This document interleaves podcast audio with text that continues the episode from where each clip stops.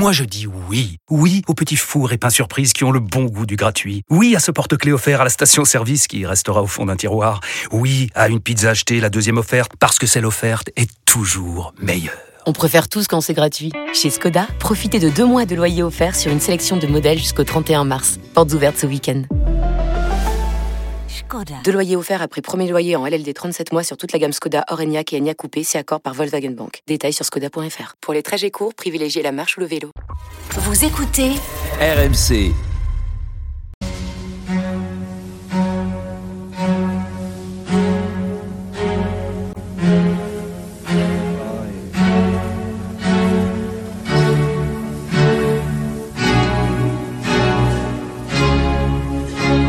Église d'aujourd'hui, une émission de Régis Burnet.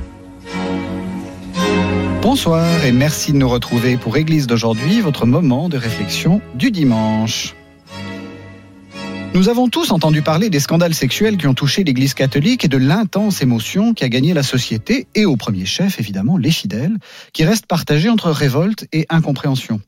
La semaine dernière, nous avons tenté de dévoiler les causes sociales de toutes ces horreurs. Intéressons-nous, pardon, maintenant aux conséquences à court et à long terme qu'elles pourraient avoir sur le catholicisme français. Nous le faisons en compagnie de Céline Béraud. Bonsoir. Bonsoir Régis Burnet. Vous êtes sociologue, vous êtes directrice d'études à l'école des hautes études en sciences sociales et vous venez de faire paraître Le catholicisme français à l'épreuve des scandales sexuels. C'est paru aux éditions du Seuil. Alors, on va essayer de voir euh, dans cette dernière émission quelles sont les, conséquences prévisibles. Et peut-être une première question euh, pour beaucoup de, non-chrétiens. Hein, euh, les chrétiens, c'est ceux qu'on a vus lors des manifs pour tous. C'est là où on a vu une sorte de comment dire, de mobilisation de de, masse. Euh, comment eux ont vécu cette. D'abord, est-ce que ils ont été touchés par cette par cette euh, cette enfin ces, révélations? Est-ce que leur mouvement est représentatif du catholicisme? Et euh, est-ce que ça ça risque de changer un peu la, composition du, du, du, catholicisme? Alors, il y a trois questions dans ma question. On va peut-être commencer par par la première. Est-ce que pour vous, ils sont représentatifs du catholicisme français?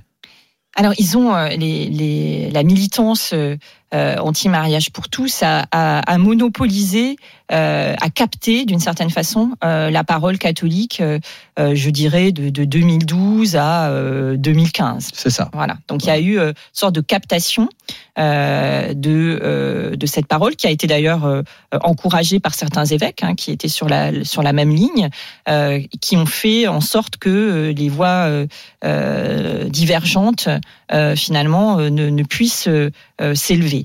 Euh, et donc c'est comme si finalement à ce moment-là, euh, être catholique, c'était nécessairement être contre cette loi-là et être en faveur de la mobilisation et donc descendre euh, dans dans les cortèges. Mhm. donc, si vous voulez, c'est comme si à ce moment-là, il y avait un, un, un, effacement de la pluralité interne au monde catholique. Or, peut-être que une des caractéristiques c'est pas nouveau d'un point de vue historique, mais je pense que c'est vraiment quelque chose qui s'est renforcé ces dernières années à l'échelle du catholicisme français. C'est son extrême pluralité, c'est-à-dire qu'il y a une très grande diversité interne, euh, à la fois liturgique, mais aussi euh, sur euh, des, des positions morales, politiques, sur la question de, de, de du rapport à l'autre, que ce soit les questions de sexualité, les questions de genre, mais aussi la question du rapport aux migrants, par exemple, mm-hmm. sur toutes ces questions, ces grandes questions qui euh, euh, travaille aujourd'hui le monde contemporain et qui travaille aussi de l'intérieur l'Église catholique, euh, il y a une très grande diversité. J'aime bien votre, votre expression parce que c'est vrai qu'on avait souvent dans les années 70 une sorte d'opposition catho de droite, catho de gauche. ça n'a plus de sens. Non, ça n'a plus de sens. C'est plus cette, c'est plus cette opposition là qui, qui, fonctionne. On a du mal d'ailleurs à créer les bonnes catégories pour penser cette pluralité interne. Mm. Hein, on a du mal et euh, c'est des catégories qui nous aident à penser, mais on voit souvent que sur le terrain, euh, elles, volent en éclats euh, et, justement cette diversité est grande. En tous les cas, ce qui se passe avec les scandales sexuels, les scandales euh, un scandale, ça ouvre le champ des possibles dans une perspective sociologique. Hein. Ça ouvre, ça, ça, ouvre le champ des possibles, ça ouvre. Alors, on ne sait pas ce qui va sortir de ce scandale, mais en tous les cas, il y a une fenêtre d'opportunité à ce moment-là, et, et donc dans cette fenêtre d'opportunité, on entend euh, des voix divergentes, celles qu'on n'entendait pas ou qu'on n'entendait plus parce qu'elles avaient été couvertes par ces voix extrêmement conservatrices euh, qu'on avait euh, entendues sur les questions de genre et de sexualité des années 2012 aux années, aux années 2016.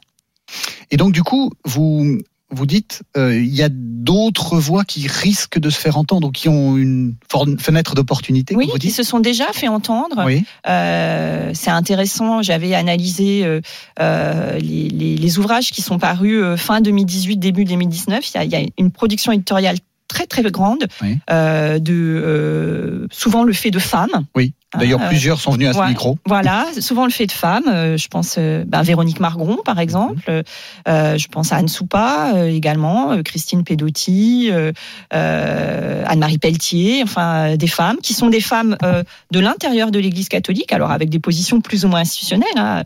Euh, Véronique Margron était à la tête de la conférence des religieux et religieuses de France. C'est elle-même une religieuse. Elle est théologienne. Donc voilà, on est vraiment au, cœur même de, l'institution euh, et des figures de théologiennes qui ont euh, enfin qui sont reconnus comme tels. Donc on n'est pas aux marges, c'est-à-dire que euh, c'est pas euh, parce que parfois justement les, voix les plus conservatrices ont voulu rejeter les voix dissidentes comme étant des voix du passé, c'est-à-dire ce qui reste de cette contestation post 68 art qui a travaillé le catholicisme, enfin a bousculé le catholicisme dans ce que mon collègue Denis Pelletier a appelé la crise catholique, en gros de du concile de Vatican II jusqu'à jusqu'au pontificat de Jean-Paul II. Voilà, dans les mettre dans ces voix du passé, ces voix de l'échec aussi en les renvoyant à l'idée que c'est euh, à cause de cette génération-là qu'il y aurait moins de pratiquants aujourd'hui. Bon, là on voit que c'est pas ça. Ces femmes, elles sont, euh, elles sont de l'intérieur et euh, elles prennent la parole au nom de l'émotion qui est la leur mhm. en tant que, en tant que catholique. Hein, en tant que, que croyante et avec les compétences qui sont les, les leurs, notamment d'un point de vue théologique. Et donc elles remettent euh, sur le sur le tapis, elles remettent au cœur du débat euh, la question de l'exercice de l'autorité dans l'Église catholique, en considérant, en pointant. Et là, elles font ce que ce que dit le pape François. Elles n'ont mhm. rien de. En ça aussi, elles ne sont pas marginales. Elles, reprennent, elles font elles font leur la, la, la, la, la thèse du pape François, selon laquelle il y a euh, un problème systémique Hein, mhm. c'est ce qu'il appelle le cléricalisme, euh, qu'il pointe comme euh, étant euh, à l'origine de, de, de, de, tous ces, de, de, de ces, de ces violences sexuelles. Et donc, elles le font leur et elles reposent la question de l'autorité en disant finalement, pour sortir de ces systèmes euh, qui fait euh, euh, du prêtre un être sacral et à part et avec toutes les conséquences que ça a ensuite, tout ce que ça a rendu possible, eh ben, il faut changer les modalités d'exercice de l'autorité. et donc, il faut reposer la question de des ministères, euh, la question de la place des laïcs et la question de la place des femmes, et reformuler aussi euh, le discours sur la sexualité. Oui, c'est ma, ma dernière question. Justement, on, voit que avec les scandales MeToo, etc. Euh, vous êtes sociologue, hein, donc c'est les, les, systèmes. On peut, enfin, l'Église est un système. On peut regarder plus largement. Est-ce que vous pensez que on est là dans quelque chose qui est global à la société occidentale ou, ou c'est propre à l'Église? Est-ce qu'il y a quelque chose de C'est la, c'est la, la, grande question que euh, que, que, que, se posent beaucoup de catholiques. C'est-à-dire, est-ce que c'est comme ailleurs ou est-ce que c'est pire qu'ailleurs? C'est ça. Voilà. Alors on a euh, maintenant quelques données hein, euh, euh, du fait de la révélation, enfin des, des, des, travaux de, de la CIAS. Mm-hmm. On sait que c'est pire qu'ailleurs. Hein. Donc, euh, euh, donc là, ça pose euh, à la fois, euh, bon, bien sûr, un phénomène général, hein, euh, qui est celui du patri la dénonciation du patriarcat. Donc, on peut dire qu'elle a, voilà, une forme particulière au sein de l'Église catholique, c'est la dénonciation MeToo.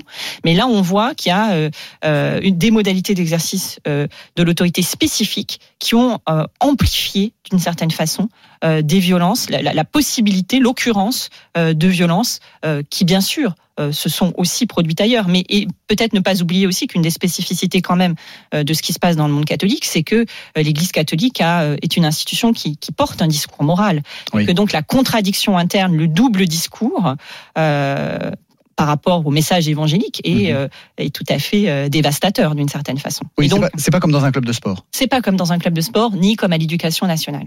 Et est-ce que, euh, est-ce que justement vous, on terminera par ça, est-ce que vous pensez que la solution ou, ou peut-être l'évolution sera plus, enfin une place accru euh, des femmes. Est-ce que justement l'un des problèmes, c'est pas cette, euh, ce regard de genre que vous aviez dénoncé Oui, c'est cette, de, de, toute façon, tout ce qui fait omerta, tout ce qui euh, couvre les affaires, c'est toutes les formes d'entre-soi.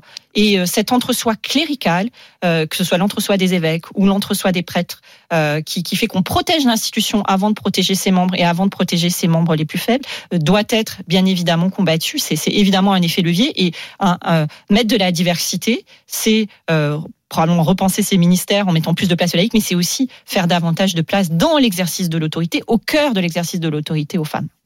Merci beaucoup, merci beaucoup Céline Béraud. Je rappelle le titre de votre livre qu'il faut absolument acheter parce que ça permet de, de, comprendre ce qui est en train de se passer. Le catholicisme français à l'épreuve des scandales sexuels, c'est paru aux éditions du Seuil dans la collection de la République des idées. Merci beaucoup d'avoir passé quatre semaines avec nous. À la semaine prochaine.